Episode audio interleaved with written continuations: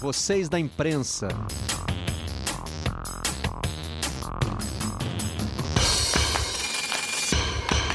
Olá, amigos do canal Campeão, sejam bem-vindos a mais uma edição do Redação Home Office, da sala da nossa casa para onde você estiver. Estamos juntos de segunda a sexta-feira, começando às 10 da manhã e agora indo até às 11h30 e às 5 da tarde. A versão em áudio fica disponível, como sempre, na página de podcasts do Globoesporte.com, dentro da aba Vocês da Imprensa. Vamos ver juntos aqui os destaques do dia no Redação? quinta-feira, dia 28 de maio. Dirigente da CBF nega interferência política e prevê Brasileirão até 2021. A entrevista de Walter Feldman. No Globoesporte.com, outra previsão de retorno, dessa vez da Libertadores. Gustavo Veloso foi quem deu entrevista, confiando que a competição poderá ser retomada em setembro. Também no Globoesporte.com, Cremege notifica médicos de clubes do Rio e pode abrir processo interno. O órgão de medicina julgou inadequado o treinamento com os jogadores em campo, como já aconteceu no Flamengo, está liberado para todos a partir desta segunda. Reinventar-se ou viver endividado é manchete do Jornal do Comércio, destacando que precisam fazer clubes como o Sport Recife. O Cruzeiro hoje serve de exemplo para muitos clubes da Série A do Campeonato Brasileiro. Messi deu entrevista, entre outras coisas, falou que tem vontade de voltar. Uma vontade que, segundo a Federação Espanhola, vai ser atendida em breve. No Eco, jogo contra o Atlético causou sofrimento e morte. Calcula-se em 41 o número de vítimas fatais dessa partida com público pela Liga dos Campeões da Europa. No El País, passatempos enlatados para o novo futebol televisionado. Algumas iniciativas estão sendo tomadas para suprir a falta de público nos estádios. Uma dessas nós vamos mostrar com mais detalhes daqui, daqui a pouquinho, uma delas. É esse aplicativo que permite que você torça de casa, apertando botõezinhos. Né? O que você pode contribuir já é pré-determinado, se não, imagina, né? Cada um podendo falar o que quiser e saindo no alto-falante, o jogo ficaria difícil de administrar. Para falar desses e de outros assuntos, aqui estão os convidados de hoje. Sérgio Xavier Filho, bom dia Serginho, tudo bem? Bom dia Barreto, bom dia Carlos, no plural. Os dois Carlos Eduardos, né? É, eu vou com o Éboli primeiro, é, inicialmente para elogiar o corte de cabelo que ele vem mantendo né, em dia durante a quarentena. Ontem eu já mostrei aqui as dificuldades que venho sofrendo para manter o meu debaixo desse fone. Não vou fazer de novo, não vou arriscar. Ainda mais no começo do programa, que se der errado ele não volta nunca mais, né? Mas o Éboli tem um sistema bem montado na varanda de casa que está resolvendo isso, né, Éboli? Bom dia. Tudo bem, Barreto? Bom dia, bom dia, Serginho, bom dia, Xará é, é, o corte estilo grama inglesa, sabe? Grama baixinha, bem aparada. A bola corre rápido, né? Bola corre rápido. Bola corre rápido. É que não dá para ver algumas falhas no gramado, então a gente mantém o ângulo favorável. Né? É, eu tô com medo de fazer isso aí, mas acho que não vai ter jeito não. Nesse fim de semana talvez. O meu, Barreto, é estilo. Ah. O meu é estilo pelada, viu? Pelada dessas de, de várzea mesmo, né? Campo pelado, não tem grama. É isso, né? Futebol brasileiro, raiz. É, tem, tem um pouquinho de grama no meio, não tem do lado, né? Isso. Às vezes num lado tem mais do que do outro, né? Campo de pelada é assim. Tem uma grama aí, mas, mas espalhada de forma irregular. Carlos Eduardo Mansur, que saudade do amigo, foi muito mencionado no programa de ontem, por isso que eu te deixei por último. Não é castigo não, tá? Pelo contrário. Eu vi que tinha uma armadilha aí. Presença. É, você, não, que isso, ao contrário. Ontem você foi muito citado aqui no programa pela sua análise da volta do campeonato alemão. Você notou que agora temos mudança tática também aqui no Redação Home Office? Vi. Ó, vamos, vi. Fazer, vamos fazer mudança com bola rolando. Volta, volta para a nossa formação inicial. Pedi aqui de improviso, mas o pessoal da nossa área técnica tem certeza que vai atender meu pedido. Ó, hein? Que movimentação. E, esse é o 1-3. Esse 1-3 é, e tem o 2-2. Não, dois, aí dois. volta para o é. quadrado mágico. Quando, pode voltar para o quadrado mágico? Para a gente chamar o Mansur? Agora temos variações táticas. Está lembrando o Bayern de Munique, Mansur? Tá, pode ser, pode ser. É, eu queria dizer primeiro que foi um prazer ter participado do programa ontem sem estar presente. Né? Uma, uma sensação que eu nunca tinha experimentado. Mas o mas... só paga hoje, tá? O de ontem é... de ontem é só homenagem mesmo. Mas tá tudo bem. O... Só dizer que, o... na verdade, eu não, não disse que ninguém jogou a Guardiola ontem. Apenas ao, ao, comentar o jogo para o Jornal o Globo, só colocando as coisas nos devidos lugares, é, apenas... Ah. Exatamente, direito de resposta. O, apenas lembrei, traçamos, a gente traçou um perfil do Kimmich, que foi um jogador que acabou, é, que vem deslumbrando muita gente no futebol alemão e que fez o gol que decidiu o jogo, lembrando o quanto ele foi pinçado pelo Guardiola, então, na segunda divisão do campeonato alemão, né, na segunda divisão da Alemanha.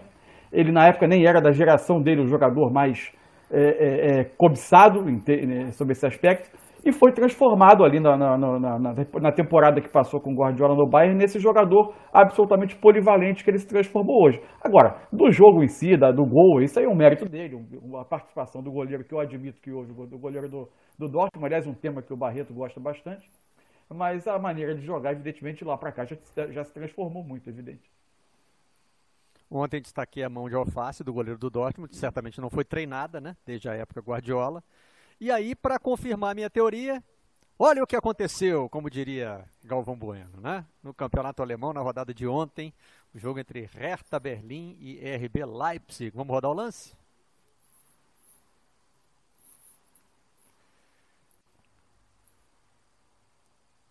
O jogo estava 1 a 1 e. Ah, meu goleiro. O que, que aconteceu aí? Eu deixo por conta de vocês para analisarem, para interpretarem esse lance. Azar, o que aconteceu, né? frango. Isso é azar, porque... Ele faz a defesa no movimento bastante, do né? braço para tentar ficar com a bola, acaba fazendo gol contra. Tremendo azar, né? Agora, o campeonato alemão que uh, até a pandemia se anunciava muito equilibrado, né? Com cinco equipes até matematicamente pensando no título. Duas rodadas depois, já virou passeio. Mais um título para o Bayern de Munique. Esse é justamente o destaque que o Mansur fazia na análise do Globo, né? Pintou o grande jogo do campeonato alemão. E aí, depois desse jogo, acabou o campeonato alemão. Já teve uma boa notícia e uma má notícia ao mesmo tempo. A primeira é que a gente, nesse, nessa saudade do futebol, viu um ótimo jogo de futebol, como foi o Bayern e Borussia. Só que a má notícia é que ele pode ter sentenciado um campeonato e agora ter uma, um outro jogo com, com ar decisivo daqui para frente vai demorar um pouco porque as ligas que estão vindo, você também não se anuncia um confronto é, é, tão decisivo. Que, quando a Espanha retornar, você vai ter Barce, é, Barcelona e Real brigando ponto a ponto, mas eles não têm confronto direto para fazer. É, na Itália, você tem Juventus e Lazio muito, também separados por um ponto, mas tem que esperar oito rodadas após o retorno para que eles se encontrem. É, você tem as ligas que já terminaram, enfim, é, é, era uma chance, era uma chance única e foi bacana de ter um jogo com esse ar decisivo, mas por outro lado, é, ele pode ter terminado precocemente o campeonato. É. Olha, é, é, Barreto, Diga, o Mansur falou né, da, da, da falta de, de, de, decisão das ligas, né? Mas eu queria até perguntar para o Mansur como é que estão os campeonatos de Armênia, Bielorrússia, é, Bielorrússia, Coreia do Sul, Costa Rica, Estônia, Ilhas Faro, Taiwan e Vietnã, né? E tem mais ainda Hungria e, e República Tcheca. Então tem os campeonatinhos aí. De repente, num desses tem emoção, porque todos esses aí estão acontecendo agora, né? Mas a maioria desses nem a abstinência me fez acompanhar, você E, oh, e para achar não é fácil, uma né? análise tática. Exatamente. é isso aí, né? É, o... Mas, é, de, de fato, né, eu acho que é, ontem, eu confesso que eu, que eu fiquei um pouco triste com a história da, do campeonato alemão. Né? É, era, era o campeonato tecnicamente mais interessante né, dos que estão do, dos que estão rolando agora e de repente a gente ficou meio, meio órfão. Os jogos estão lá, beleza, tem, tem jogos bons, é, é muito bom ver, principalmente né, é, é Borussia, o RB e mais é, o Bayern, mas, mas, a gente ficou sem, né, Éboli? Ficamos sem esse, é. esse campeonato. É, eu esperava, esperava até, inclusive, que o Leipzig pudesse continuar nessa, nessa toada aí e, e acompanhar o, o Bayern, mas ontem empatou também e se afastou dessa disputa pelo título. A distância fica, no meu entendimento, pela regularidade que o Bayern sabe apresentar, né? Fica inalcançável, né? Então, uma pena, porque o campeonato alemão, o Bayern demorou a assumir a liderança do campeonato alemão, mas depois que assumiu não largou mais. Né? Mas mostrou, é, é de fato uma temporada é, que eu acho que surtiu, foram, sofreu um pouquinho dos efeitos de um pensamento que houve antes do início da temporada. A Alemanha se via muito preocupada com a hegemonia do Bayern, né? E provocaram lá uma grande reflexão para tentar equilibrar a competição. Inclusive o Borussia para essa temporada fez o maior investimento da sua história, né? Para tentar justamente quebrar essa sequência de títulos do Bayern de Munique. Mas a gente está vendo que a turma nadou, nadou, nadou e está todo mundo morrendo na praia e o Bayern de Munique vai alcançar o oitavo título, né? É o oitavo título seguido. É um absurdo, né? Para uma liga tão forte, com clubes que investem muito e que mesmo assim a gente vê uh, essa, essa, esse voo solo, né? De uma equipe como é o Bayern de Munique, o mesmo se aplica também na Itália, né? O que a gente vê na Juventus é muito ruim para competições tão fortes, campeonatos tão fortes e tradicionais, tem apenas uma única camisa sempre comemorando o título. Eu acho isso muito ruim.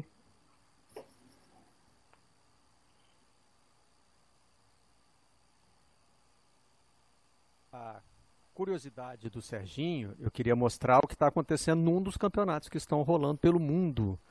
Na República Tcheca tem drive-in. É, essa é uma ideia que muita gente já vem tendo por aí. Né? Usar é, o sistema de drive-in para que as pessoas possam assistir aos jogos. Vamos mostrar o que aconteceu? Deixa eu pegar a colinha do jogo aqui.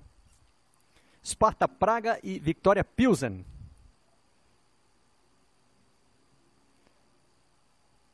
Tem muito time já querendo usar esse tipo de iniciativa, né? E aí vamos poder registrar aqui a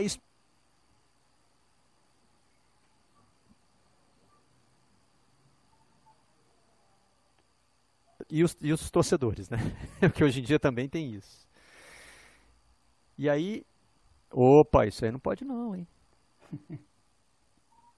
É, abriu, abriu o vidro para botar o braço para fora, não pode, velho. Ainda mais gritando desse jeito, senão vai voar o perdigoto pela janela do carro e vai, né? Vai, olha lá, olha isso. Cadê é. o distanciamento social aí? É, tem que limitar as pessoas não sei não, carro, hein? né? Limitar o número de pessoas por casa, mas se são pessoas que moram na mesma a casa, ser né? que morem no mesmo ambiente, é. Que morem é, mas como é que casa. você vai controlar? Ih, olha aí, ó. Ah. Aí já Rapaz, tem aí já. Não dá, gente. Não dá. É, é. Ou você reúne ou não reúne. Porque se.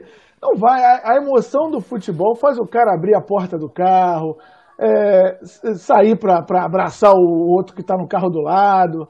Não tem jeito. É, é tentando criar um, um cenário ali para facilitar a vida do torcedor, mas a, a emoção transborda tudo isso. É muito é difícil. É complicado. É complicado. É complicado. Ontem... Futebol não é filme. Ontem eu gravei é, um podcast, né, um podcast que eu faço sobre, sobre corrida de rua, né, o, o Correria, que está no Globoesporte.com. E a nossa discussão foi as maratonas todas que foram canceladas e adiadas, né? É, é, e readiadas. É, e de qualquer jeito, como é que vai ser você correr? É, o Mansur gosta de correr prova de rua, o, é, o Éboli também, né? Como é que, como, como é que a gente consegue. Ah, dá para fazer largadas em ondas, né? Então larga um pessoal. Mas uma corrida de 30 mil pessoas, você vai largar 30 mil ondas? Não dá, obviamente, né? É. Então tem certas coisas que elas. É, a, a razão de existir delas é a aglomeração. Né? Eu acho que o futebol é uma delas. Né? A Quando a gente pensa. É, a, exatamente a experiência, você, é você olhar para o lado e dividir coisas, né? Então é super complicado. A gente tem, a gente está vendo o jogo pela TV. É, é, um, é, um, é um, digamos assim, um prêmio de consolação. A gente tem feito isso, mas quando quando a gente se esquece um pouquinho, tá lá o cara né, abrindo a janela, soltando o perdigoto pro torcedor do lado, né, sinalizador e por aí vai. Da mesma Eu maneira. Uma... É que nem a comemoração do gol. Que nem a comemoração do gol. E a gente fica querendo que o jogador bata só o cotovelo.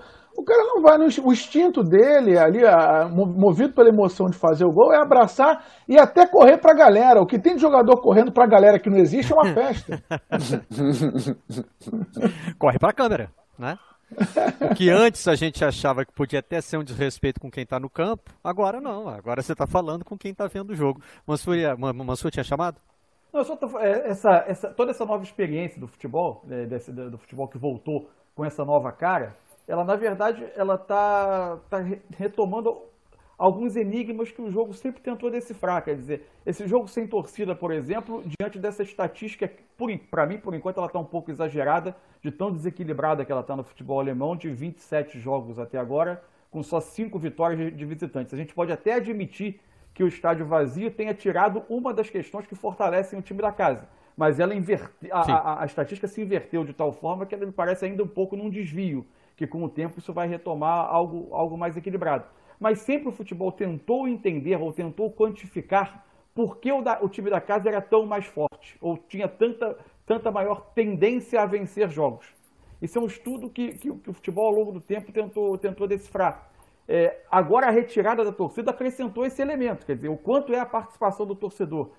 É, é, é algo que, que, que, que esse novo mundo do futebol vai trazendo, vai reavivando esses debates também. Mansur, você né? falou Fala, 27, vitória, 27 eh, jogos, 5 vitórias de mandantes. De mandante, mandantes. Perdão, perdão, de mandante. De mandante. Perfeito, perfeito, só para é? esclarecer. É. De mandante. Não, ontem nós mostramos aqui a proporção de vitórias dos visitantes foi invertida de forma bizarra. Se não me engano, passou de algo como 15% para 55% ou 45%. É, e só a ausência do assim. público não, não pode explicar sozinha toda essa inversão é. de estatística. É. E também, né, a gente sempre fez as ponderações. Até agora são duas rodadas, então você pode estar, né, com jogos sendo disputados, né, ainda de uma maneira com várias coisas diferentes, não só a falta da torcida, o tempo de preparação. Você até acha que tem muita coisa ainda o... incidindo. A gente vai precisar, né, esperar ter, um, ter uma amostra um pouquinho maior é para entender. Ah. É curioso, tô, eu vou até, enfim, eu estou escrevendo sobre isso para o jornal de amanhã, mas enfim. É, tem, tem muitos alguns estudos se preocuparam em mergulhar nisso, tentando quantificar cada aspecto do jogo, quanto ele é, poderia influir no desempenho do, do, time, do time mandante. Tem um, um livro chamado Scorecasting, é, em que um economista e um jornalista eles começaram a tentar isolar cada fator de um jogo de futebol, de, aliás, de sete modalidades esportivas.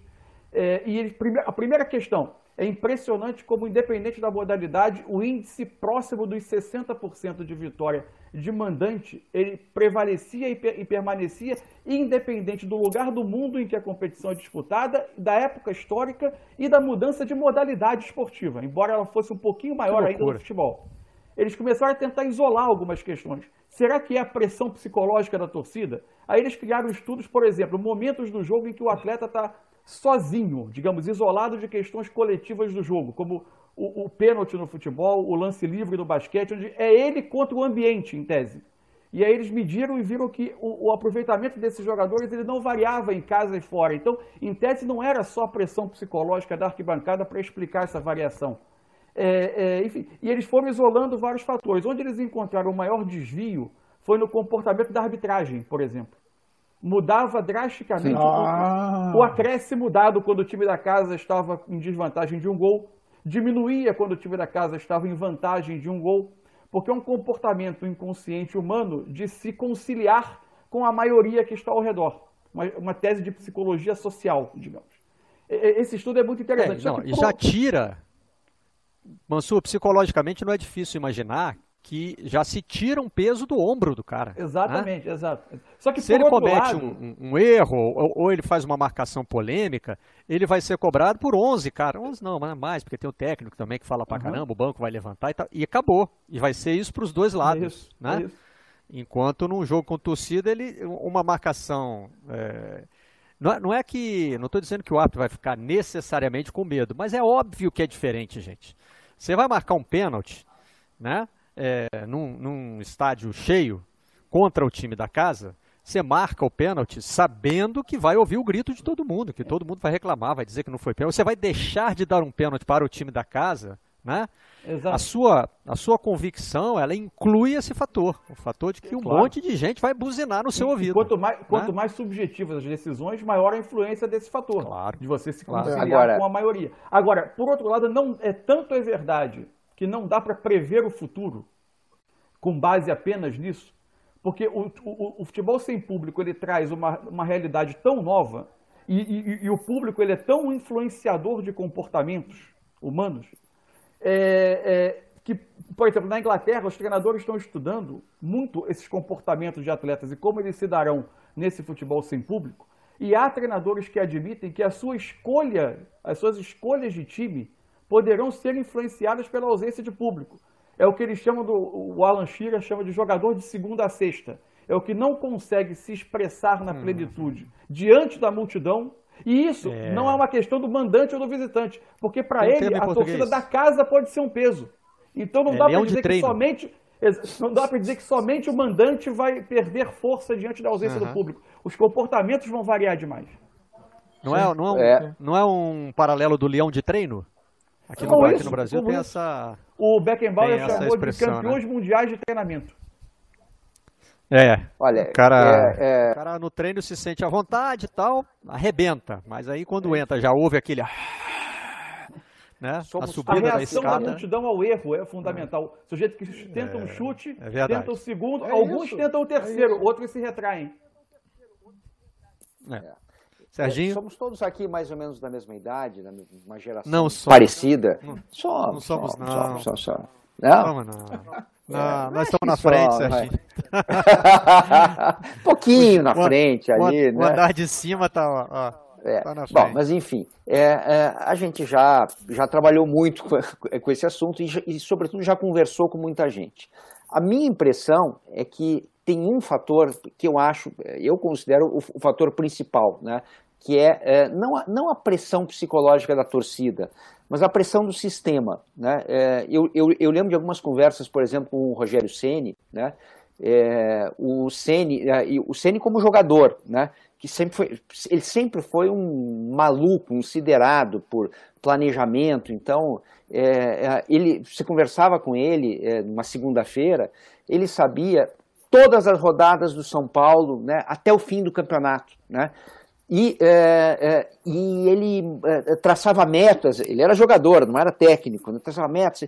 Então, aqui eu acho que dá para pegar quatro pontos, que a gente vai sair dois jogos, esse jogo acho que dá para ganhar, esse aqui não dá, empatar. Então, assim, o sistema todo já mais ou menos é, prevê é, que quando você joga em casa, né, você tem uma vantagem, né? O sistema prevê. É, o jogo nem começou, você nem sabe quem é o adversário, se ele vai estar completo ou não vai, mas você estabeleceu na cabeça dos jogadores, né? O dirigente fala isso para o técnico, o técnico fala para os jogadores e o jogador fala para si mesmo que jogo em casa eu tenho que ganhar. Mas por quê? Né? Porque o meu time é melhor? Não, porque eu joguei em casa. Né? Então, isso, é. desde, desde a, da, do, dos, dos, do, do, dos juniores, né? o cara já sabe que é mais ou menos assim. E aí é, ele começa a fazer sem pensar, porque é, é, é, isso, às vezes o jogo não tem torcida, às vezes o jogo não tem pressão, às vezes o outro time é, é muito melhor ou muito pior, mas o teu, né, o, teu, é, o teu jeito de pensar não mudou nada. E aceita, Serginho, aceita não ganhar fora de casa. Exatamente. É a frase mais utilizada, e, e é uma coisa até cultural nossa, ah, o empate fora de casa é um grande resultado. Então a gente, né, é uma coisa institucional, né? Empatar fora de casa é como se tivesse, como se fosse uma vitória. Isso, isso você vê isso... Hum. na reação ao primeiro gol do adversário, Éboli. Quando o time da casa toma um gol do adversário, é um, né? É, a reação inicial é ir para cima, é aumentar a pressão. Quando o time visitante toma um gol, dá aquele. Hum, é, hoje não vai dar mesmo. É isso. Os jogadores, é, é, alguns até que inconscientemente, eles aceitam um resultado ruim fora de casa. É, e, e, quando você não tem público, você equilibra essas responsabilidades, porque não tem, não tem dentro, não tem fora. Então todo mundo precisa assumir a responsabilidade pela vitória. Agora é interessante, né? Lógico que a gente sempre tem que fazer a observação de que a causa é terrível, né? A gente não está querendo aqui agradecer ao vírus nem nada positivo, é parecido, né? Claro que a gente entende que o motivo é dramático, mas está acontecendo algo interessante no mundo do futebol, porque durante muito tempo o futebol foi é, se transformando num esporte não mais feito para quem está no campo, e sim para quem está em casa. Né? Há vários indícios disso aí, inclusive o VAR. Né? O VAR surge por isso, o VAR surge por pressão é, das transmissões de televisão que evoluíram, né? e os milhões de telespectadores que estão em casa estão vendo outro jogo, um jogo que o árbitro não vê em campo e que eventualmente o torcedor na arquibancada toleraria. Né? Tem alguns jogos assim do passado que eu e Serginho vamos lembrar melhor, porque nós né, estamos um pouquinho mais à frente. Mas eu me lembro que tem um, tem um. Aqui no Rio se fala muito de um Botafogo e Fluminense de 1971. É, que tem um gol com uma falta. Puxa vida, minha memória vai me trair agora. Não estou lembrando se é falta do Marco Antônio ou no Marco Antônio, lateral esquerdo, que inclusive jogou na seleção brasileira de 70. É, e aquela marcação foi polêmica, muita reclamação, mas basicamente o jogo era disputado para quem estava no campo. E quem estava no campo às vezes não viu direito, estava olhando para o lado, é. dando um gole na cerveja, não tem replay, entendeu? Aí, vida que segue. A polêmica ficou, evidentemente, mas é, essa polêmica hoje, a polêmica de qualquer lance, ela é retroalimentada pelo que você vê na televisão.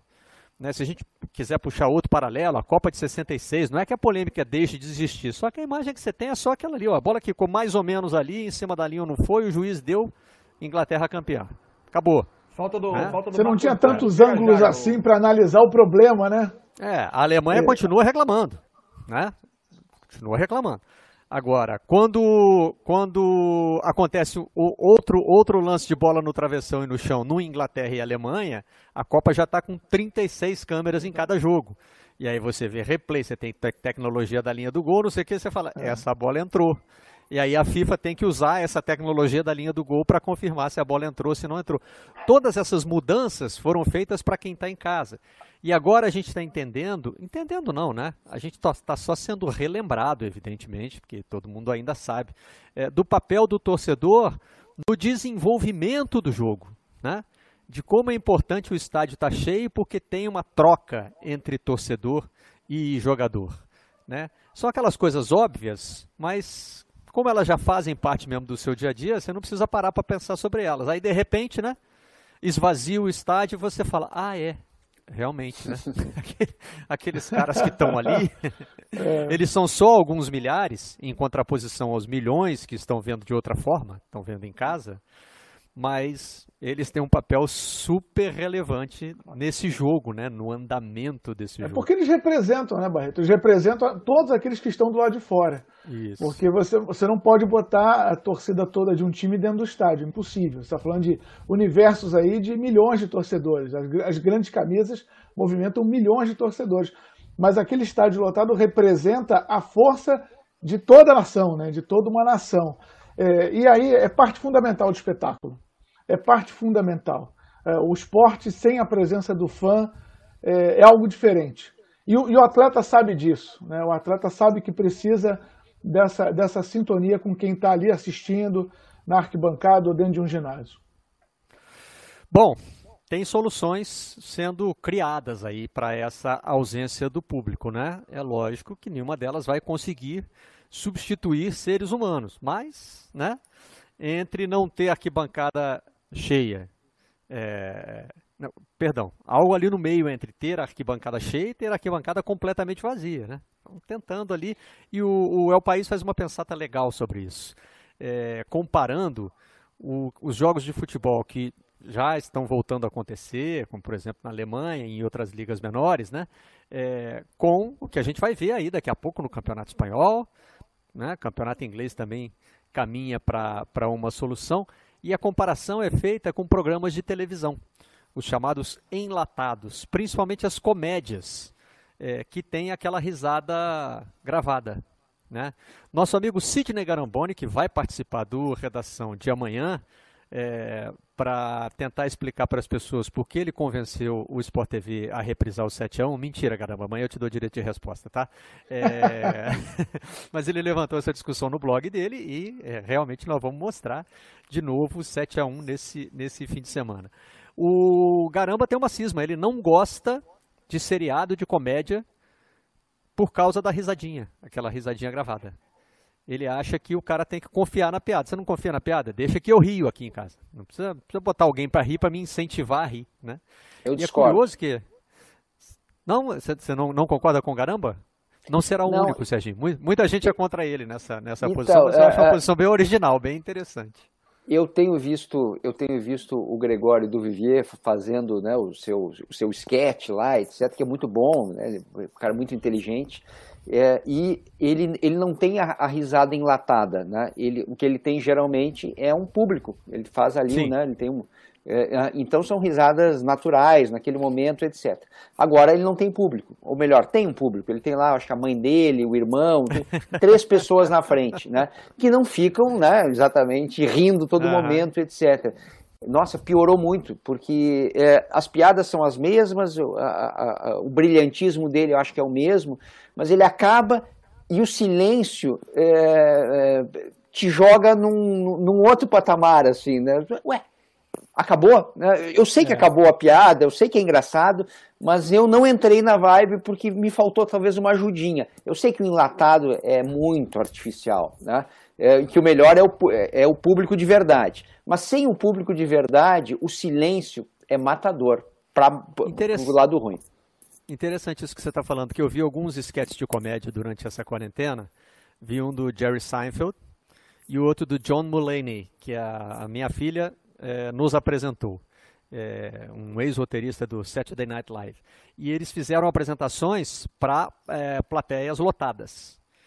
E é, é realmente é, é a, a, a, a, relação que você tem é curiosa, porque às vezes eu ria de uma piada que o público não estava rindo tanto. Mas aquele público estando ali com aquela vontade de rir, te leva junto, sabe? Você já, você já fica é naquele. É psicológico, Barreto. O riso provoca riso. É engraçado isso, né, cara? É. Se, se, uma pessoa se escangalhar de rir na sua frente, você em algum momento vai começar a rir. Mesmo é, sem não, saber por que ela está rindo. O que eu senti era o seguinte: não, não necessariamente eu vou rir das piadas que aquele público está rindo. Às vezes eles riam de umas piadas que eu não ria, é. mas eu estava no clima de rir também. Ah, é. Vamos lá. tá divertido isso aí. É. Que coisa interessante, né? Bom, tem uma iniciativa aí que está sendo, que tá sendo testada, que é, é, fica entre o público ao vivo e o público enlatado. É melhor a gente rodar o, o, o vídeo para todo mundo entender como é que funciona.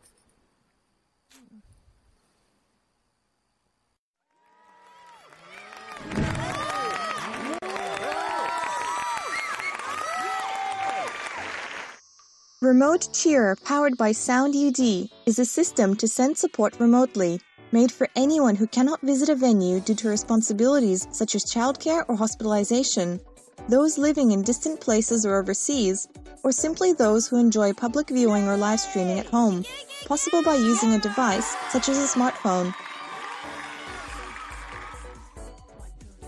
Even during games played behind closed doors or games with a small audience, by using this application, fans can send their support from their homes directly to the stadium. Existing speakers in the stadium can be used, and a more realistic atmosphere can be created through placing dedicated speakers on audience seats.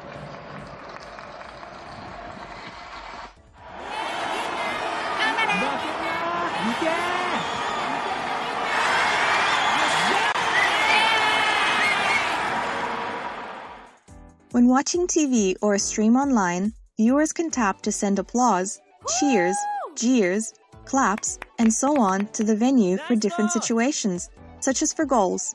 Cheers can also be customized based on the competition or event. Depending on the number of people and the number of times the buttons are tapped, the volume and excitement will increase.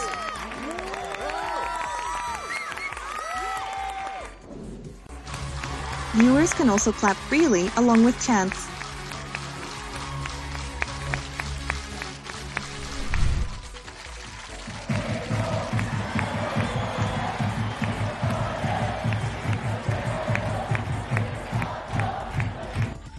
We hope to create a new way of enjoying sports together by utilizing the remote support system, Remote Cheer, powered by Sound UD.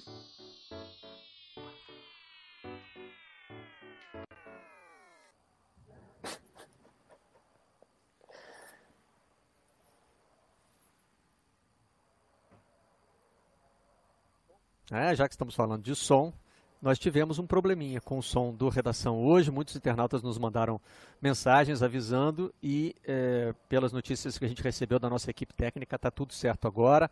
Obrigado pelo aviso e desculpa aí, foi algo que é, fugiu ao nosso controle, mas foi resolvido assim que possível.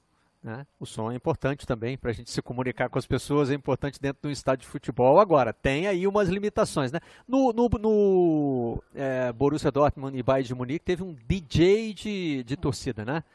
Era, era um cara que, ficava, que aplicava aos alto-falantes os sons que ele achava importantes para aquele momento. Era ele que decidia. Aí vai ser uma coisa mais randômica. Quem está em casa é que decide o que falar, mas com algumas opções, né?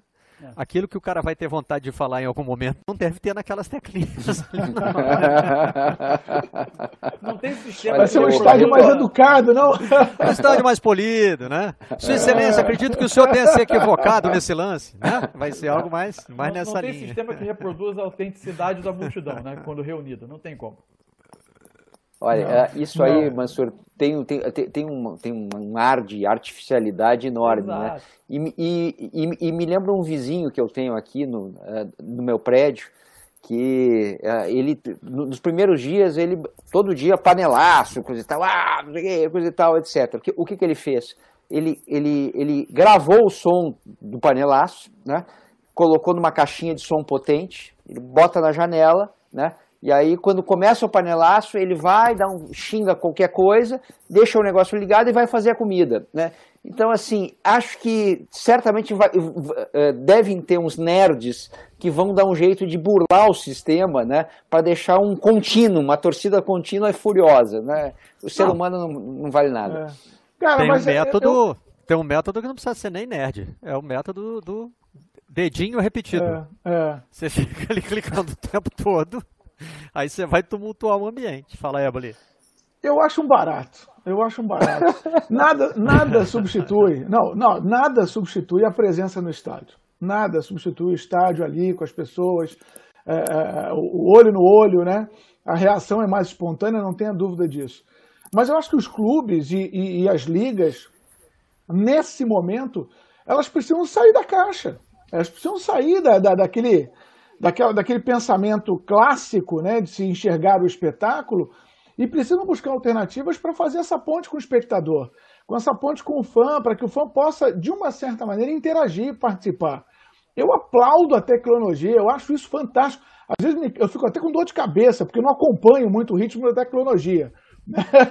Mas é, é, eu, eu, fico, eu fico assim, admirado, admirado com quem pensa numa situação como essa e, melhor, consegue executar esse pensamento. Porque o, jogador ele vai atuar e ele vai ouvir de uma certa maneira expressões é, é, é, de pessoas que estão vendo o jogo. Não é uma coisa dirigida por um DJ nem algo automático, não. Ele, de uma certa maneira, ali, o som do estádio, ele vai partir da casa das pessoas. É, então, há uma interação né, que eu acho que é fundamental que o futebol busca nesse momento que ele está tá carente, né? E o torcedor também, ele busca essa aproximação. Se a tecnologia pode minimamente fazer isso, cara, eu acho um barato. É, minimamente, né? Não, não vai conseguir reproduzir, por exemplo, as figuras não, dos estádios, não. né? Aqueles caras que têm aquelas sacadas geniais no meio de um jogo. É... E também vai ser, como vocês já disseram, né?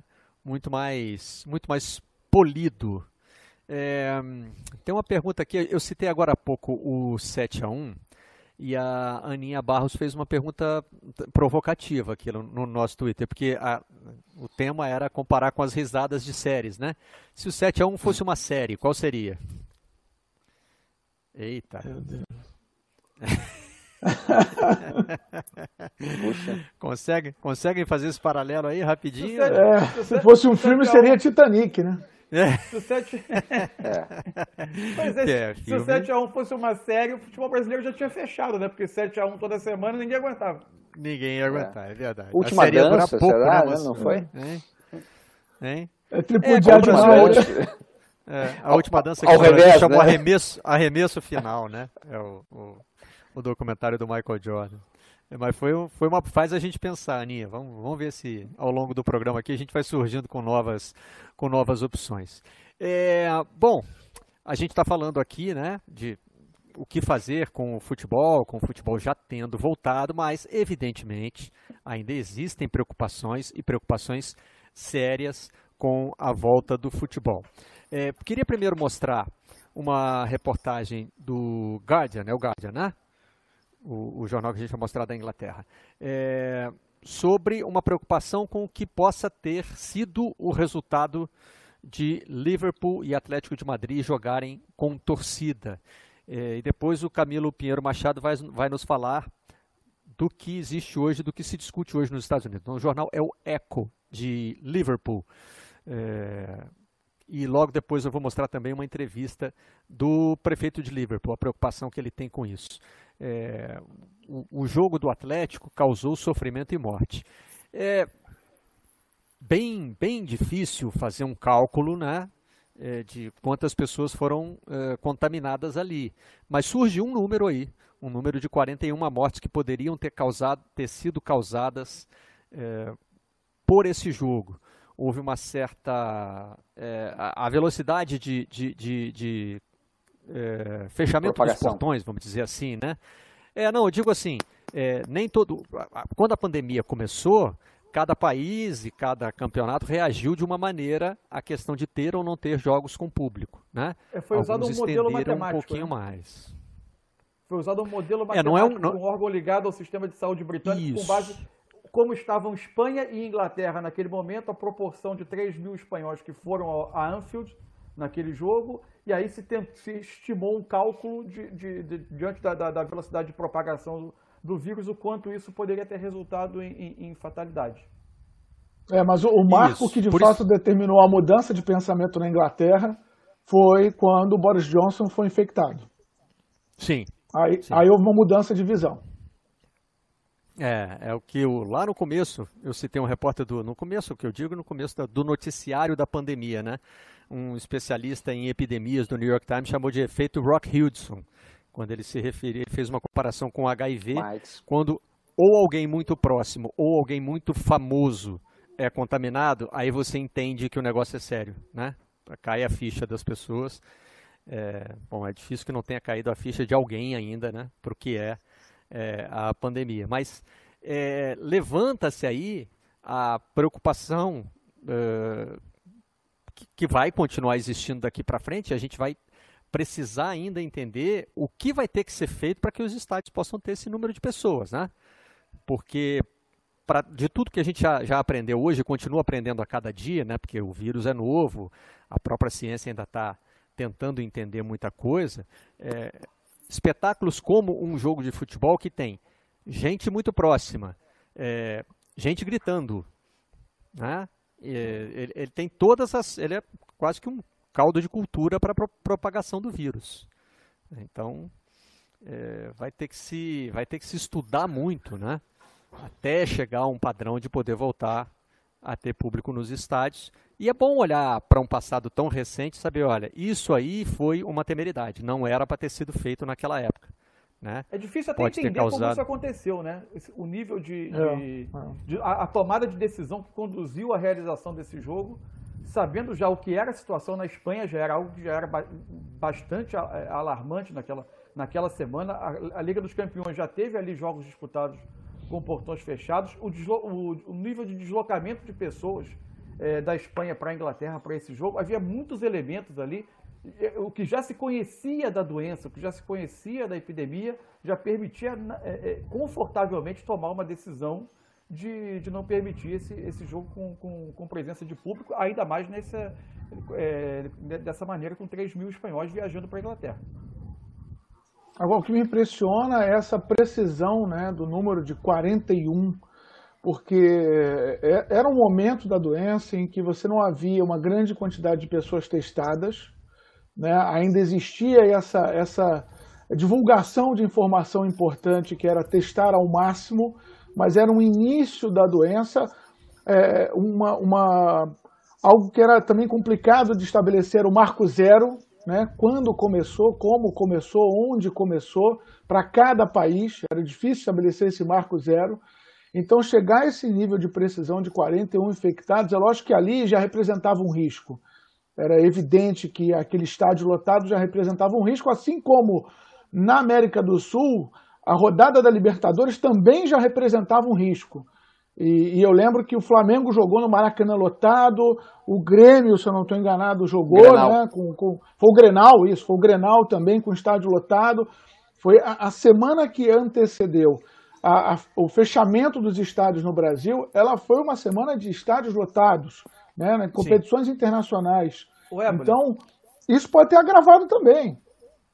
É, tanto já era uma situação conhecida que eu estava cobrindo esse jogo do Flamengo no Maracanã, e eu me lembro que quando a gente saía do estádio, a gente encontrando colegas de imprensa, jornalistas, é, as pessoas se cumprimentavam e se despediam falando: oh, a gente não sabe quando a gente vai se encontrar aqui de novo, mas é foi um prazer até a próxima, porque de fato já era muito claro que a gente estava diante de uma situação de ruptura.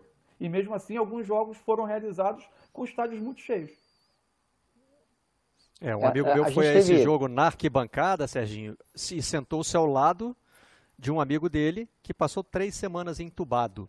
Oh. E, por sorte, se recuperou, já foi liberado e tal, mas evidentemente isso causou nesse meu amigo uma preocupação muito grande de ter se contaminado. Né? É, e ele ficou de quarentena, então é, quer dizer, naquele momento o Covid já tinha chegado ao Brasil, também, também não era é, prudente reunir público no estádio. Mas diga, te interrompi. Não, eu, eu ia só falar da curiosidade do Grenal, né? Porque a gente teve uma arena do Grêmio, muita gente, né? E, e, e o resultado prático foi que os dois presidentes de Grêmio e Internacional, né? É, é foram, foram contaminados, né? O, o presidente do Internacional teve um pouquinho mais de problema, né? É, o, o, o, do Grêmio saiu, saiu um pouco mais rápido, mas enfim, os dois estão bem, tudo certo. É, só que no público, né, o vírus não devia estar se propagando, porque Porto Alegre tem, tem uma situação em relação a, a outras capitais, uma, uma situação muito menos desconfortável. Né? A gente tem, eu não sei exatamente o número, mas deve ter 30 e poucos, 40 mortos toda a pandemia. Né? É, é, é um número relativamente baixo para se a gente pensar. E naquele dia, né, 40 mil pessoas estavam juntas, aglomeradas, pegando uh, o ônibus junto, Transurb, né, que é, o, que é o, o, metrô de superfície de Porto Alegre. Então poderia ter acontecido alguma coisa próxima a, a, a essa que a gente mostrou. Então, o, o, que faltou lá em Porto Alegre, imagino, né, foi circulação do vírus. Né? Pelo jeito o vírus estava circulando só nos camarotes. Bom, o prefeito de Liverpool está preocupado é, com a possibilidade da volta do futebol. É, se isso aconteceu na cidade dele, né, evidentemente ele teme que possa é, acontecer de novo. Vamos então rodar a entrevista dele.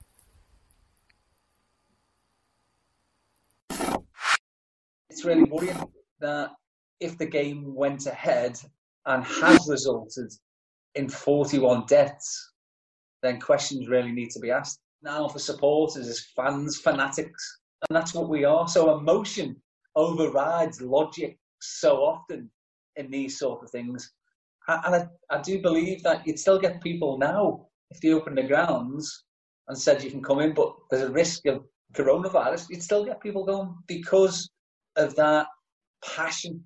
That's why the government needs to act by proxy on our behalf and they need to make the right decisions.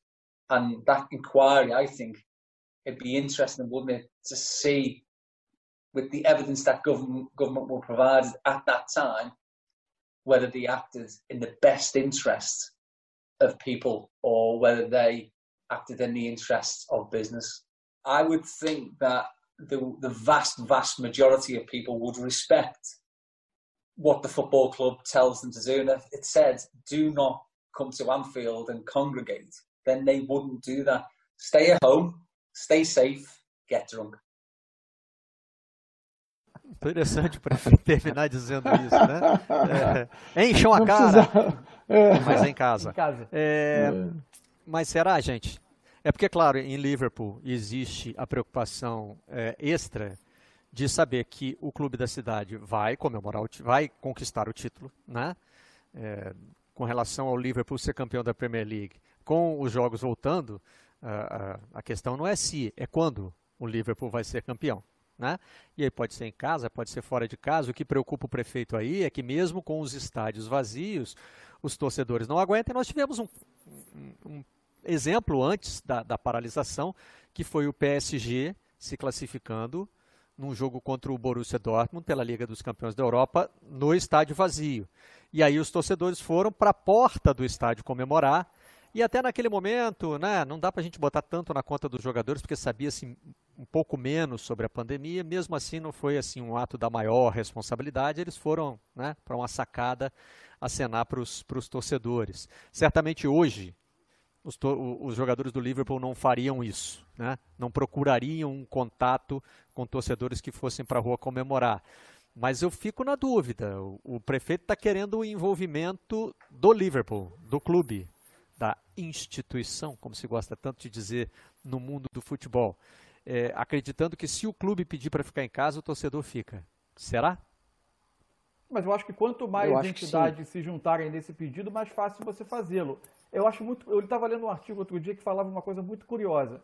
Você teve nesse período da, da, da pandemia, você teve manifestações de pessoas em outros países, na Espanha, por exemplo, pedindo o fim do isolamento, pessoas que não acreditam é, ou que não andam é, tão alinhadas assim com a ciência. Você tem isso em diversos... Na Alemanha.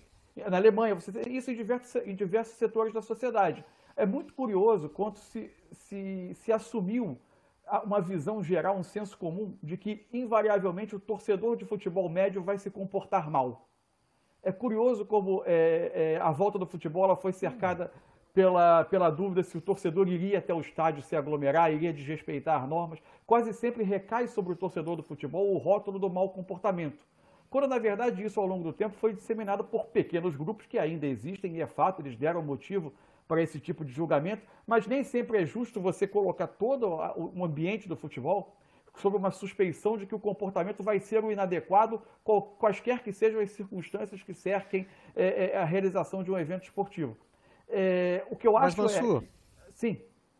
Completa, completa. Depois eu não, não, basicamente faço a contraposição. Isso. Não, eu acho que o futebol, ao longo do tempo, muita gente, o futebol eh, negligenciou muitos comportamentos ruins, ele permitiu, em nome da, da, da, que a gente sempre comenta aqui, que a paixão justificasse muita coisa errada que era feita dentro de um estádio, é, mas é, se rotulou demais também quase todo torcedor de futebol como alguém disposto a se comportar mal, o que também é uma, não é uma, não uhum. chega a ser uma, uma verdade. Acho que não dá para tomar o exemplo torcida do PSG, por exemplo, no último jogo da Liga dos Campeões, ir para a porta do estádio, porque era o momento em que o inimigo desconhecido, que era o vírus, é, ainda tinha feito muito menos vítimas. O apelo disso junto a uma, a uma coletividade era mais difícil de se, de se de, de fazer, de, de ter efeito. É, acho que agora é uma situação muito diferente. É, agora, é que são compreensíveis de toda maneira que, que, que você queira que o clube, que em tese é o alvo da paixão dessas pessoas, participe dessa campanha de conscientização. Ela pode ser eficiente. Sim, a generalização é equivocada, mas Sim. eu tenho duas contraposições a fazer. Primeiro, que está me lembrando o cálculo do professor Maurício Murad, um especialista no estudo de violência no futebol, uma autoridade nesse assunto, e ele disse que menos de 10% dos torcedores afiliados às torcidas organizadas se envolvem em atos de violência. Ou seja, a partir daí, você conclui imediatamente que é injusto dizer que, por ser de organizada, um torcedor vai é, se envolver em confusão. Mas, por outro lado, 100% dos atos de violência no futebol tem participação Sim. de torcidas organizadas. Né? É, e eu fico pensando assim, você precisa de muito mais do que 10% dos torcedores do Liverpool indo para a rua para causar uma situação é, de risco à saúde caso, pública? Não, claro que não. É evidente que você, que você essa preocupação ela se, ela se justifica. Mas aí você não está nem falando de 10% dos torcedores do Liverpool. Você está dizendo 10% dos torcedores que pertençam a um grupo organizado em tese mais radical. Ou seja, é, é, é, ou é uma fração. Ou você pode pensar assim, e Mas se você pensar acho... em 10% das pessoas que eventualmente estariam no estádio e que decidam ir para a rua, não, aí você está falando em 4 mil pessoas, 5 talvez mil tenha, pessoas. Talvez eu não tenha me expressado com a devida precisão. Eu estou dizendo que a preocupação ela é, é, é, é justificada. É óbvio que exemplos passados do que, foi, do que foi feito em campos de futebol justificam essa. O que eu apenas fiz uma observação de que me chama a atenção quanto a, a, realização especificamente do evento futebol, ela imediatamente é ligada a uma presunção de mau comportamento de uma grande quantidade de pessoas que a ele comparecem. É, é, é só, é, foi só uma observação, que, algo que me chama a atenção. Mas, você tem um estereótipo. Antes de passar um para o Elber. estereótipo, é isso, é isso. Conseguimos rodar de novo as imagens do drive-in, não? Digamos que o drive-in não, né? Não é um. Se fosse apresentada como prova no tribunal, ele não estaria falando muito não, a favor do réu nesse contra. momento. Né? Depõe contra. Fala aí, Aboli. Não, ele depõe contra, mas é aquilo que, até que a gente abordou no início, que é a questão da emoção. Né? É, o controle, ele não é pleno. O cara não está lá assistindo uma peça de teatro, nem assistindo a um filme. É algo que mexe muito com as atitudes, com o comportamento dele. Então, mesmo aí que a gente está vendo aí, os, os, torcedores dentro de carros, eles saem para conversar. Eles saem, ó, enquanto a bola não rola, tá lá a cervejinha, o bate-papo. Então, isso aí é, é muito é, para inglês ver, né? É, cada um dentro do seu carro, mas não tem ali um respeito de fato pelo distanciamento nem pelo bloqueio né, nesse contato entre as pessoas. Não tem como. A, a retomada ao estádio, né, a volta do torcedor ao estádio, ela está condicionada a dois fatores, na minha opinião, que é a existência de uma vacina e a autoimunização. Fora isso, você vai assumir um risco. É, você pode até ter um tratamento, e, e lógico isso colabora, né, um tratamento mais avançado, que diminua o tempo de internação, por exemplo, de um doente. Isso contribui para que as pessoas ganhem confiança. Mas isso, no máximo, vai garantir que o cara, ao entrar em contato com outra pessoa e, e seja infectado, que ele tenha uma assistência rápida, né? porque o sistema de saúde não vai estar colapsado, vai poder receber o, o, os doentes para poder tratá-los e tratá-los de uma maneira rápida.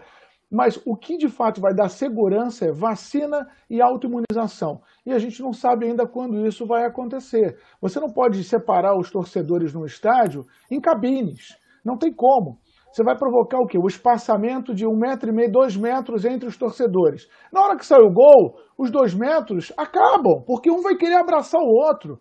É natural do ser humano. Ele vai, é um ato reflexo de quem vai ao estádio para torcer pela sua paixão. Agora tem uma é, outra questão só para completar isso aí, os dois metros, né? A distância de dois metros, que aliás já virou piada em alguns países onde as, as pessoas são chamadas de muito frias, né? Que as pessoas estão doidas para acabar com esse negócio do, do isolamento social para poder voltar aos 3, 4, 5 metros de antes, né? Porque esse negócio de ficar dois metros da pessoa tá, tá incomodando muito. É... Essa piada está sendo feita aqui no Brasil também. Um amigo meu de Curitiba disse que essa, essa piada circula por lá entre os curitibanos, enfim. É, tudo, tudo isso é, é, brincadeira. Na parte séria, é, o, o distanciamento de dois metros é o mínimo para uma conversa normal. Não é para você é. gritar gol. Né? É isso, é Mesmo isso, você mantendo é uma distância de dois metros e exaltado, gritando gol um na direção do outro, você está criando uma situação que é de, que é de risco de contágio. É, claro, tem vírus claro. que joga de tem vírus que chuta de fora da área, né? Então, chute mais forte, né? É. Vai aquele, com efeito. nuvem. É. com efeito. Eu só, eu só queria pegar um, um ponto. Eu, eu, achei muito boa essa, essa, essa fala né, do prefeito de, de Liverpool, porque é, é ele, é, ele lembra da emoção do futebol, mas ele lembra também da responsabilidade né, dos governantes. Né? É, não é o torcedor que tem que tomar é, é, claro, é evidente que é, individualmente ele tem que tomar uma decisão, mas quem tem que dizer para o torcedor, né, você não pode ir lá, né, é em primeiro lugar o governo, né, em primeiro lugar o, o governo federal do seu país, depois o estadual, o municipal, o clube, todo mundo ajuda, mas a primeira recomendação tem que ser a, a, a recomendação geral, né? E, e, foi isso que faltou na Inglaterra, isso que está faltando no Brasil. É, e, e, dá para entender que, que o, é, esse, a gente pode até fazer uma, uma analogia né, do torcedor do futebol com o cara que tem um pequeno comércio, ele está louco de vontade de, de, de, trabalhar, ele precisa alimentar a família, coisa e tal. Então, assim, é, é o, o impulso para sair de casa e para se expor, né, é, um, é, um, é um impulso muito natural, né, que tem que ser seguro né, por alguém que consegue olhar o todo de cima. Assim, hum, se a gente abrir agora, a gente vai ter que fechar depois, quer dizer, até economicamente não vai ser um bom negócio, além de, de, de do, do, lado, todo lado humanitário, que é o principal, né? vai morrer muito mais gente. Então, assim, é, o que o prefeito de Liverpool falou ali no começo é, faltou uma orientação geral do governo federal. O, o Serginho, é. Marcelo, levantou Oi, justamente a bola que eu queria. Desculpa, o Serginho levantou justamente ah, a bola que eu queria, que era o meu complemento. É, no Brasil, voltando, vindo para a nossa realidade, eu acho que haverá uma motivação nesse início, nessa retomada né, é, do futebol com o público, haverá uma motivação política também envolvida nesse processo. É, até porque a nossa pauta política está muito intensa. Em vários momentos ela se sobrepõe à discussão é, médica, à discussão da ciência. E, e eu digo política é, entre governos e política entre clubes também, né? porque os presidentes começam a se posicionar politicamente sobre essa questão. Então, acho que a motivação para muitos torcedores de ir ao estádio no início de uma retomada vai ser a motivação política, de fortalecer uma visão de que é possível, de que, olha, não é tão feio assim, de que dá para voltar à vida normal. Então, a gente vai, vai ser muito confusa ainda a identificação dessa real motivação do torcedor na volta ao estádio. Lógico que a maioria ainda vai se movimentar pela paixão, mas uma grande parcela, na minha opinião, vai se movimentar ainda é, norteado por uma pauta política que eu acho extremamente perigosa e desnecessária. Bom, então vamos fazer uma escala nos Estados Unidos, porque lá o timing da pandemia é mais parecido com o nosso, né? É, na Europa, a, a, os países já estão enfrentando a doença há um pouco mais de tempo, por isso que alguns campeonatos já estão voltando. E existe também a motivação, lá como cá, do governo federal de retomar atividades. Né? O New York Times levanta uma preocupação remetendo a, a outra pandemia, a mais próxima de que o mundo tem, né? tem experiência para relembrar, que é a do, a do da gripe espanhola. É, o Camilo Pinheiro Machado vai falar sobre o que destacou o New York Times, é, falando do hockey sobre gelo. Bom dia, Barreto. Bom dia para amigo, para amiga que acompanha aí o Redação Home Office. Olha, aqui nos Estados Unidos, é, as principais ligas esportivas ainda estão paralisadas por conta do coronavírus, mas estão planejando é, suas voltas, né, o retorno de cada liga. E o que faz o New York Times publica um artigo bem crítico em relação a isso, é, com o nome, fazendo uma tradução livre, seria o custo da pressa é, para a volta do esporte. Por que, que é, diz assim o custo da pressa? Porque em 1919, numa segunda onda da gripe espanhola, o jogador Joey Hall, do Montreal, do time de, da Liga de Hockey, morreu durante uma série final. E essa reportagem relembra isso, relembra é, essa segunda onda da gripe espanhola e a negação que teve no momento a imprensa, público e até jogadores e dirigentes em relação a essa volta da essa segunda onda né, da gripe espanhola. E nesse momento é, que as ligas planejam a volta, é, isso é muito bem lembrado, porque os Estados Unidos continuam sofrendo bastante com o coronavírus, Barreto. Praticamente um terço de todos os casos do mundo vem aqui dos Estados Unidos. E aí, pensando de liga a liga, como é que estão esses planejamentos aí para os retornos? Na Major League Baseball, né, é, isso, é, essa temporada começaria em abril, e a resposta dos organizadores para essa pergunta, ah, quando vai voltar? A resposta dos, organi dos organizadores é o quanto antes. Estão planejando uma temporada com menos jogos para poder, é, claro, é, caber o calendário de cada time é, no ano. E a expectativa é de que haja menos partidas né, de cada time. Já na NFL, ninguém acredita, na maior liga de futebol americano, a, a liga mais rica do mundo, a NFL, ninguém acredita que a liga, que essa temporada vá atrasar em nenhum dia. A temporada está prevista para começar em setembro e já estão aí planejando testes, mais de 10 mil testes para cada um dos times, com suas equipes, com as equipes de operação da NFL e, claro, também sem público, sem nenhuma previsão de público nos estádios. O grande problema, a grande questão, Barreto, é na NBA existe uma tendência de que a NBA, a maior liga de basquete do mundo, retorne entre o fim de julho e agosto. Eles estão planejando fazer o que eles chamam de bolha, que é, é, realizar todas as partidas em uma mesma instalação, é, formando aí quadras, arenas, umas próximas às outras, numa mesma instalação. É, diz muito sobre, é, dizem muito sobre as instalações da Disney em Orlando. Aproveitariam essas instalações para colocar aí as 30 franquias, os 30 times com suas equipes técnicas, com as equipes técnicas é, de operação também na NBA, mas cada time, cada franquia é, discorda em um ponto dessa volta. Claro, sem público e também com testes diários de Covid-19 para todos esses integrantes, tanto de equipes técnicas quanto jogadores, é, equipes de apoio da NBA. Mas cada time discorda em um ponto, Barreto. Por exemplo, vou pegar dois times é, para exemplos. O Los Angeles Lakers, do LeBron James, é, por exemplo, quer que a temporada regular volte logo. Por quê? Porque eles estão liderando a Conferência Oeste, não querem colocar nada a perder do que eles já venceram e querem conquistar o título, querem ganhar, estão disputando esse título da temporada 2019-2020. Já o Golden State Warriors, por exemplo, é o lanterninha, o Golden State que já foi todo poderoso, né, do Steph Curry, do técnico Steve Kerr, é, dessa vez é o Lanterninha, está com o time se é, rearmando para a temporada que vem. O Curry passou por uma lesão muito grave, o Clay Thompson está machucado, uma outra estrela do time também, e está se preparando para a próxima temporada. Então, nessa temporada agora, uma volta deles significa se expor mais ainda a lesões e não tem nada a ganhar. Então, o que, que eles querem que aconteça? Querem que a temporada vá logo para os playoffs e que eles descansem para a próxima temporada. Então, cada um quer uma coisa, Barreto. Só lembrando, a gente está falando aqui nesse retorno aí das ligas, mas os Estados Unidos, é, mas os Estados Unidos continuam sofrendo muito com o coronavírus. Um terço é, de todos os casos do mundo é daqui. E na cidade de Nova York, por exemplo, ainda morrem cerca de 90 pessoas por dia. Números muito altos ainda, né, Barreto? Volto com vocês. Valeu, Camilo. Deve ser horrível vivermos num país como esse em que cada um pensa uma coisa, né? Um clube quer um, voltar numa, numa época, terrível. quer voltar na outra, deve ser terrível.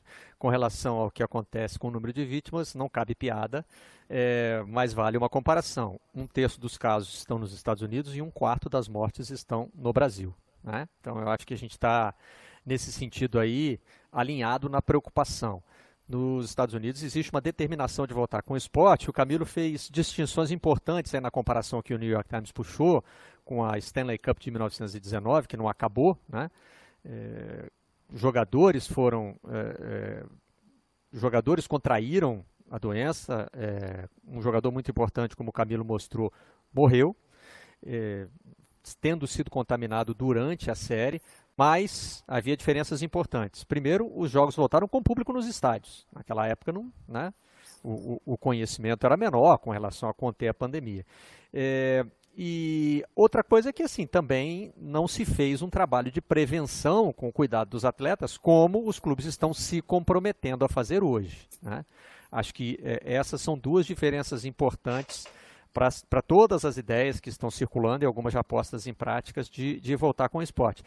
Embora não haja também unanimidade nesse sentido. Né? Me parece importante, é, usando o exemplo que o Camilo trouxe, citar o que está acontecendo no Rio de Janeiro, é, onde o CREMERG, o Conselho é, Regional de Medicina, notificou os médicos que estão é, fazendo o protocolo para a FERJ, para a Federação de Futebol do Estado do Rio de Janeiro. É, tem uma, tem uma, um acréscimo importante a fazer. O presidente do CREMERG disse que o, o órgão recomendou que não houvesse treinos. Não tem poder de proibir a volta dos treinos, até porque os treinos estão liberados pela prefeitura. Mas o CREMERG soltou uma nota dizendo que não concorda com essa volta, que não seria o momento e quer explicações dos médicos de Flamengo, Vasco e Bangu, certo? Que são Sim. os que estão é, trabalhando com a FERJ é, na, na produção desse protocolo. Eles têm que se explicar ao Conselho Regional de Medicina, podendo sofrer sanções, aí sim, sanções individuais, o CREMERG pode aplicar, é, chegando ao extremo, sei lá, de caçar a licença, aí tem que ver como é que é né, a, a, a regulamentação interna. Mas o CREMERG está sim contestando a volta aos treinos que já foi autorizada pela Prefeitura do Rio de Janeiro é curioso, estava é, é, tá lendo a nota do, do é, tem uma passagem dela, uma, aliás, uma declaração de um, de um dirigente do, do, do, do, comitê, do conselho, é, que ele me, ele me chama a atenção que, porque me, me, remeteu a essa situação de surrealismo que a gente vive hoje, no, no, no especialmente no futebol do Rio, em relação, em relação à questão da volta dos treinamentos.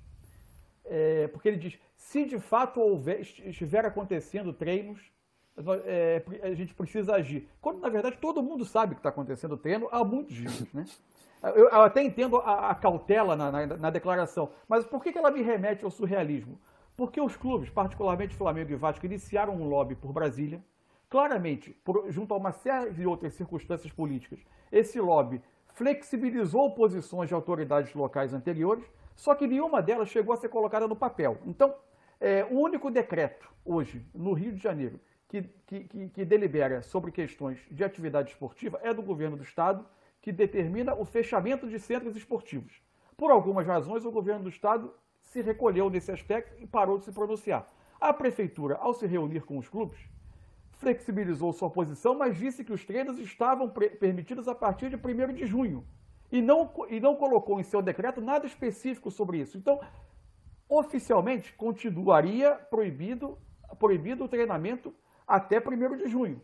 Só que a prefeitura finge que não, que não sabe que o Flamengo está treinando há uma semana. O Flamengo segue treinando, iniciou o seu trabalho quase num treino clandestino. Hoje em dia todo mundo sabe que o Flamengo está desenvolvendo a sua atividade, as autoridades fingem que não vêm, dão declarações dizendo que os treinos estão permitidos a partir de 1 de junho e a vida segue normalmente. Eu fico imaginando, numa sociedade como a nossa, em que a população recebeu durante todo esse processo mensagens altamente contraditórias de seus governantes. De Brasília vinha a mensagem de que era para retomar a vida, das autoridades locais de que era para permanecer com a vida. Algumas entidades extremamente populares, com uma capacidade enorme de influenciar comportamentos, como são clubes de massa, agindo contra o que está escrito nas regulamentações, de que maneira isso incide na cabeça das pessoas? Qual o impacto e a mensagem que isso passa para a sociedade? Eu acho muito grave a situação de surrealismo que o futebol do Rio está atravessando nesses últimos dias, nessa, no pleito dos clubes de voltar às suas atividades, ela para mim é, é, extremamente perigosa e precisa todo dia ser combatida. A própria o, data, o, né, Manso? A data mesmo tentativa, é. eu já atropelei os dois, então depois eu passo para o Ébolo e para o Serginho. Mas a data tentativa de 14 de junho, ela já mostra a irrealidade, claro, porque é uma claro. data parecida é, com a da Espanha, com a da Itália. É, a Inglaterra nem conseguiu marcar essa data ainda. Né? E a gente sabe que o caminho da pandemia foi China, Europa, depois Estados Unidos e Brasil. Quer dizer, a gente está semanas atrás e querendo voltar com o futebol junto com eles. E veja, só para concluir, não é só a questão especificamente do treino. Eu até conversei com muitos especialistas que acham que, de fato, os grandes clubes podem criar estruturas de proteção a seus atletas que criam um mínimo de segurança. A gente deve até discutir se os pequenos também podem fazê-lo. A questão não é. O Cremege diz que não consegue. A nota do Cremege diz que não. A, a questão não é especificamente o treino em si. A questão é quando você tem entidades tão importantes praticamente rasgando o que está escrito, o que foi determinado à população e o que vale para outros setores da sociedade e outras pessoas, inclusive com prejuízos em suas atividades, estão cumprindo, estão se esforçando para cumprir, outras não, é a mensagem que isso passa, de que o que está regulamentado não vale nada, de que é um cada um por si. Éboli? É, uh, é a bolha da bolha, né? É aquela discussão que a gente vira e mexe faz, que o futebol se comporta como se estivesse dentro de uma bolha e o futebol do Rio de Janeiro hoje é a bolha da bolha. É, em alguns momentos o Flamengo é a bolha da bolha da bolha. E, e, assim a gente vai, né, pensando de maneira individualista e passando a mensagem errada, né, porque o, o futebol é um instrumento influenciador de comportamento também, um grande instrumento influenciador de comportamento. Ele precisa passar a mensagem responsável. Agora, no que diz respeito à bateção de cabeça que existe aqui no Rio de Janeiro, nas autoridades, eu digo o seguinte: os órgãos de saúde estão absolutamente sozinhos. Os órgãos de saúde estão abandonados. Os médicos estão abandonados, os médicos não têm condição de trabalho. Né? Eh, o, Estado, que deveria entregar sete hospitais de campanha, só conseguiu entregar um até agora, mal e porcamente, que é justamente o hospital de campanha do Maracanã. O governador do Estado, mesmo com esse cenário, entregou para os clubes a decisão delegou esse poder tão importante, delegou aos clubes. Olha, os clubes é que decidem. Se eles quiserem voltar, eles podem voltar, desde que eles sejam responsáveis, né, criando lá a, a, a, a atmosfera de segurança para os seus atletas. O prefeito do Rio, o senhor Marcelo Crivella, ficou uma semana inteira sendo driblado vergonhosamente pelo Flamengo. E se transformou no melhor amigo do presidente do Flamengo, Rodolfo Landim. Em uma Depois única de ter sido chamado a Brasília para conversar com o presidente Bolsonaro, de cujo apoio ele depende para ser reeleito. Né? Tem uma, então, é, tem uma tem, sequência, tem, um uma, tem toda uma sequência, né? claro, tem toda uma lógica, né? É triste, mas tem. Uh, então, o Marcelo Crivella agora é o melhor amigo dos clubes do Rio de Janeiro. Inclusive, pediu aplausos de pé para o protocolo apresentado pelo Flamengo, que é um protocolo belíssimo. Se você for ler, realmente, ele cerca de muita segurança os atletas em questão. Mas voltamos à bolha da bolha. Não é por aí. Está errado. O tempo dessa discussão é equivocado e a maneira como ela está sendo discutida é um deboche com a sociedade. Serginho? É. Não, eu, é, é, eu ia falar da, da pauta para a semana que vem, eu acho, né? porque é, a gente está falando de, do, do, Rio de Janeiro, do surrealismo, né? De é, da gente ter uma, uma, uma pandemia nascendente e a gente está falando em, em, abertura justamente no momento que está subindo né? É, contaminação e mortes. Semana que vem eu acho que é São Paulo o assunto. Né? Por quê? Né? Não, não porque exista uma divisão de clubes, né? É, porque no Rio está muito bem dividido. Né? Dois, dois dos grandes clubes querem abrir, dois acham que não, que, não, que não tem cabimento.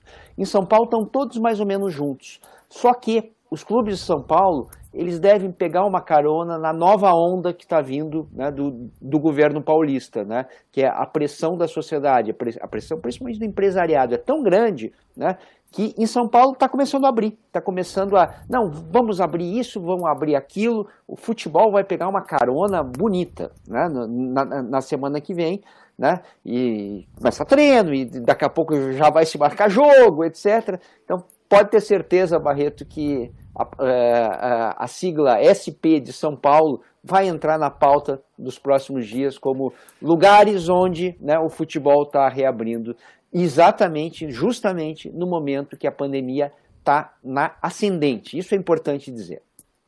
É, só queria fazer um registro aqui. Foto do presidente da Cremege com camisa do Fluminense é um nível de debate no qual a gente não vai entrar, né? Porque aí é, entra numa entra num nível de infantilização da conversa que não dá para gente não dá para gente seguir.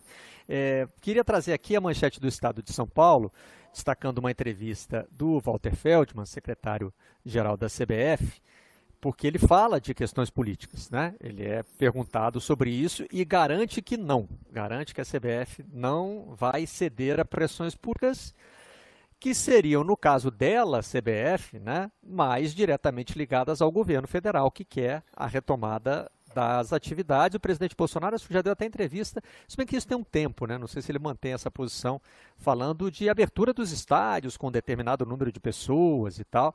É, a CBF vai ser a última da fila, na verdade. Ela precisa esperar os estaduais ou acabarem ou não acabarem, né? não, acabarem no sentido de serem cancelados, para depois começar com, com as atividades. E o Feldman garante que tudo está sendo feito com muita calma, é, ouvindo muitos médicos. É, ele fala em mais de 100 médicos cuidando do, do, do, do, protocolo e destaca o que a gente já imaginava, né, que é, é avançar no calendário. Que o campeonato brasileiro poderia é, atravessar as folgas de fim de ano e ser disputado também em alguns dias de janeiro para conseguir ser, ser completado. O CBF está numa posição muito confortável, né? Porque é o que você falou. Dá para né? esperar, né, Sérgio? Os estaduais estão na frente, né? O Feldman, que é um dos políticos mais é, é, espertos, né? até no bom, no bom e no mau sentido é, do, é, do, é, do, é, do, Brasil, ele sabe que a CBF não precisa botar o vento na a cara no vento, né? Deixa, fica no vácuo, espera, né? posições mais complicadas serem colocadas pelas outras federações estaduais, né? E a CBF vai ali, né? Só no vácuo, só esperando acontecer. Acho que a entrevista é mais ou menos nesse sentido. Eu acho que a entrevista ela tem algumas questões que são até sensatas, ou seja, o início pelos jogos locais, até pela viabilidade, você não tem o deslocamento de delegações, você não tem um país inteiro do mesmo estágio da epidemia, é evidente que naturalmente a coisa vai, vai começar até pela, não só pela sequência do calendário, mas também por uma viabilidade. é muito mais viável iniciar pelas competições locais do que por, por uma competição nacional. É, há algumas questões que ainda estão naturalmente sem respostas, por exemplo, a possibilidade de a CBF ajudar ou não na testagem de jogadores de clubes menores, como a gente já falou, a estrutura não é a mesma para todo mundo. A questão que de fato eu, eu não concordo é com essa, quando ele coloca a questão da despolitização da, da, da, dessa condução da volta do futebol. É, pode não, não ter chegado ainda no âmbito CBF, porque ela, de fato, tem os campeonatos, uma posição de calendário que os campeonatos delas pegarão um pouco mais.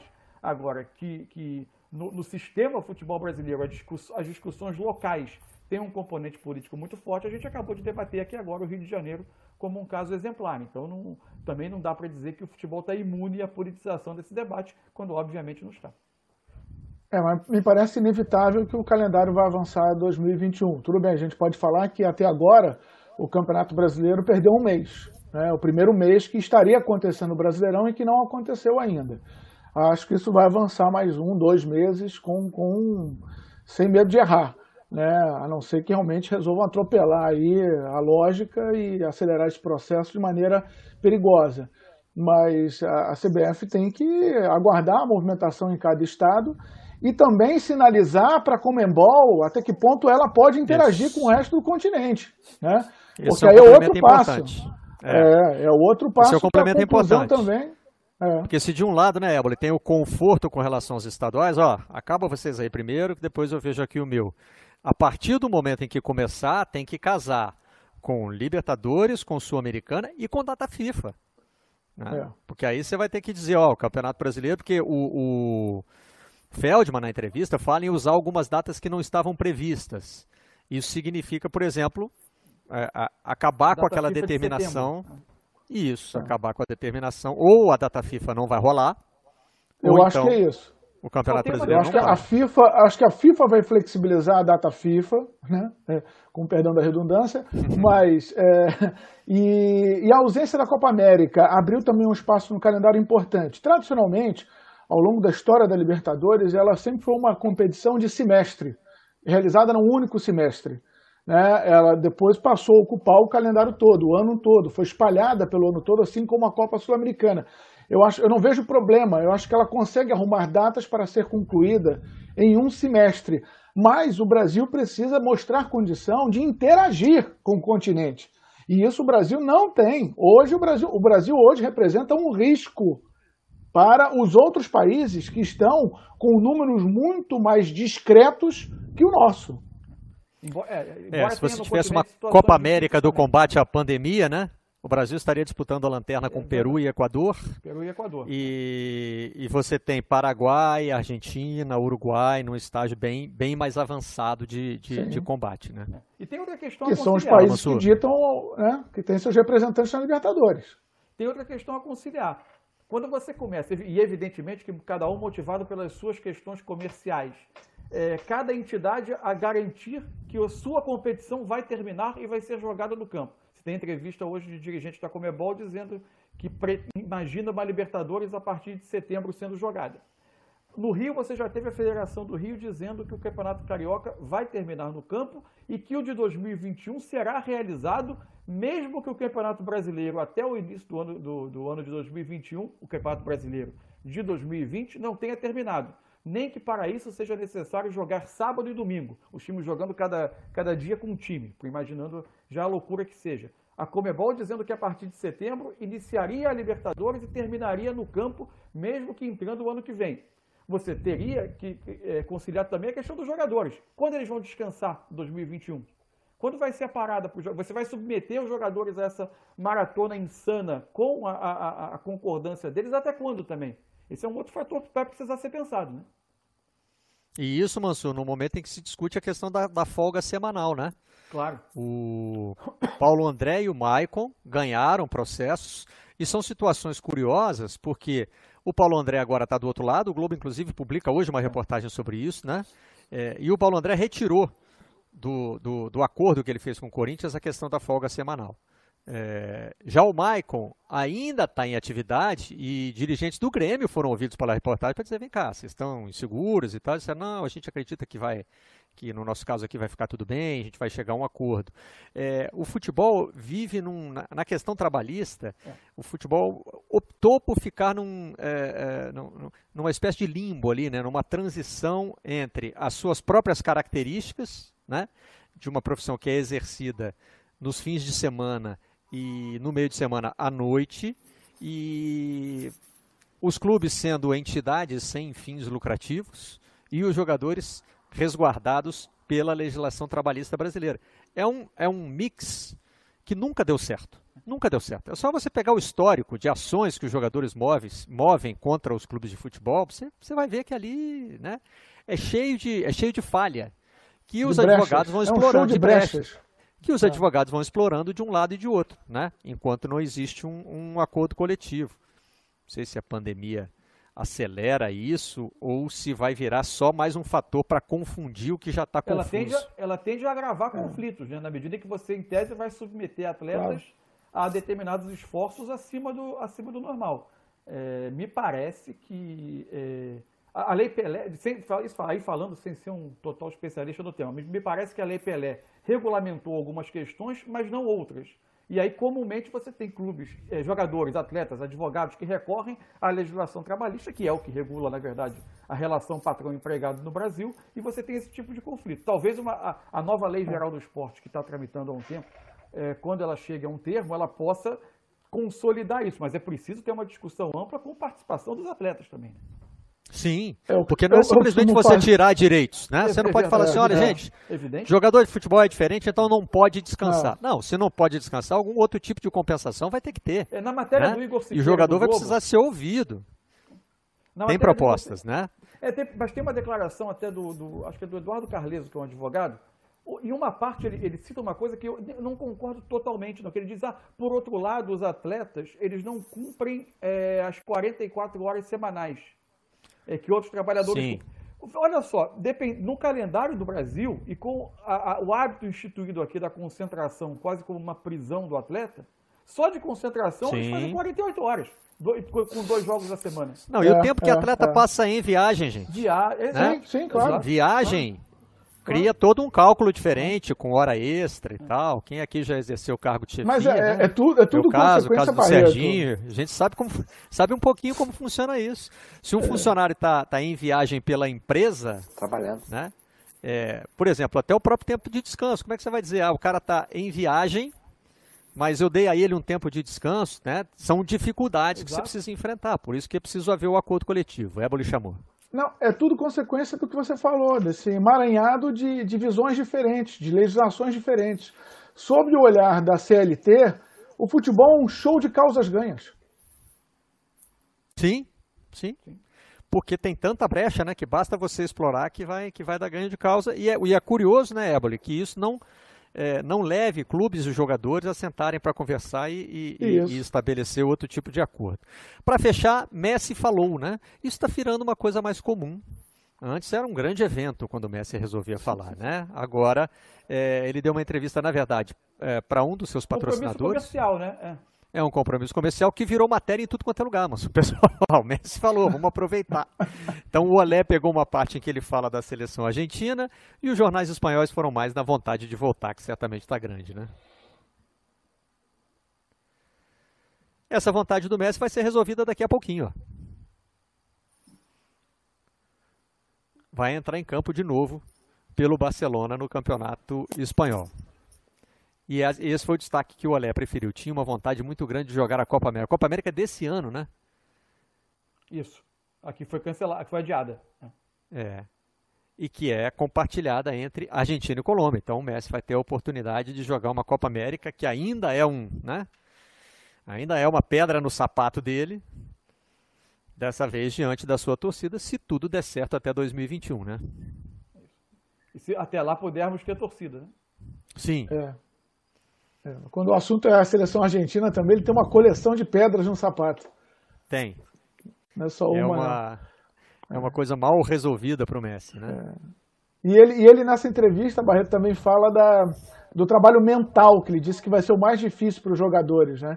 É, mentalizar um jogo sem presença de torcedores no estádio, voltando àquela nossa discussão inicial. Uhum. Ele disse que para ele isso vai ser muito complicado. Muito bem, estamos chegando ao fim do nosso redação de hoje. É, já que estamos falando aqui do aspecto mental, então deixa eu passar esse livro na frente da fila aqui, olha, Cabeça de Campeão, como a psicologia forma vencedores no esporte e na vida, é do François Ducasse, com a colaboração de Max Chamalides. Né? Quem sabe? Esse não foi um dos livros que o Messi usou aí para se mentalizar para a volta do futebol. Barreto, é, continua no Sport TV à vontade. Não, só uma coisa. Estão dando agora os jornais ingleses, estão divulgando agora que a reunião da Premier League decidiu pela volta 17 de junho, com os jogos que faltaram de rodadas anteriores sendo jogados antes. Voltaria 17 de junho com Manchester City e Arsenal. Opa, e não sei se eu gostei, mas, mas enfim, tem que voltar. Se tem que voltar, tem que jogar os jogos que estão faltando, né? É, de pancada pós-pandemia. É. Fala, Sérgio, não sei se eu vou matar a saudade exatamente. Fala, Serginho. Não, no, no, início do programa a gente, a gente teve aquela provocação, né? Se o 7 a 1 fosse uma série, né? Eu uhum. recebi aqui do, do, do uh, pelo, pelo Twitter do Silvio, Silvio Campos a sugestão, né? 7 a 1 poderia ser Lost. Lost, teve gente que sugeriu Walking Dead, é, teve oh, gente dizendo que se também. fosse 7 a 0 seria um 007, né? Mas enfim, valeu Serginho, valeu Mansur, valeu Éboli. Até amanhã. Vocês da imprensa.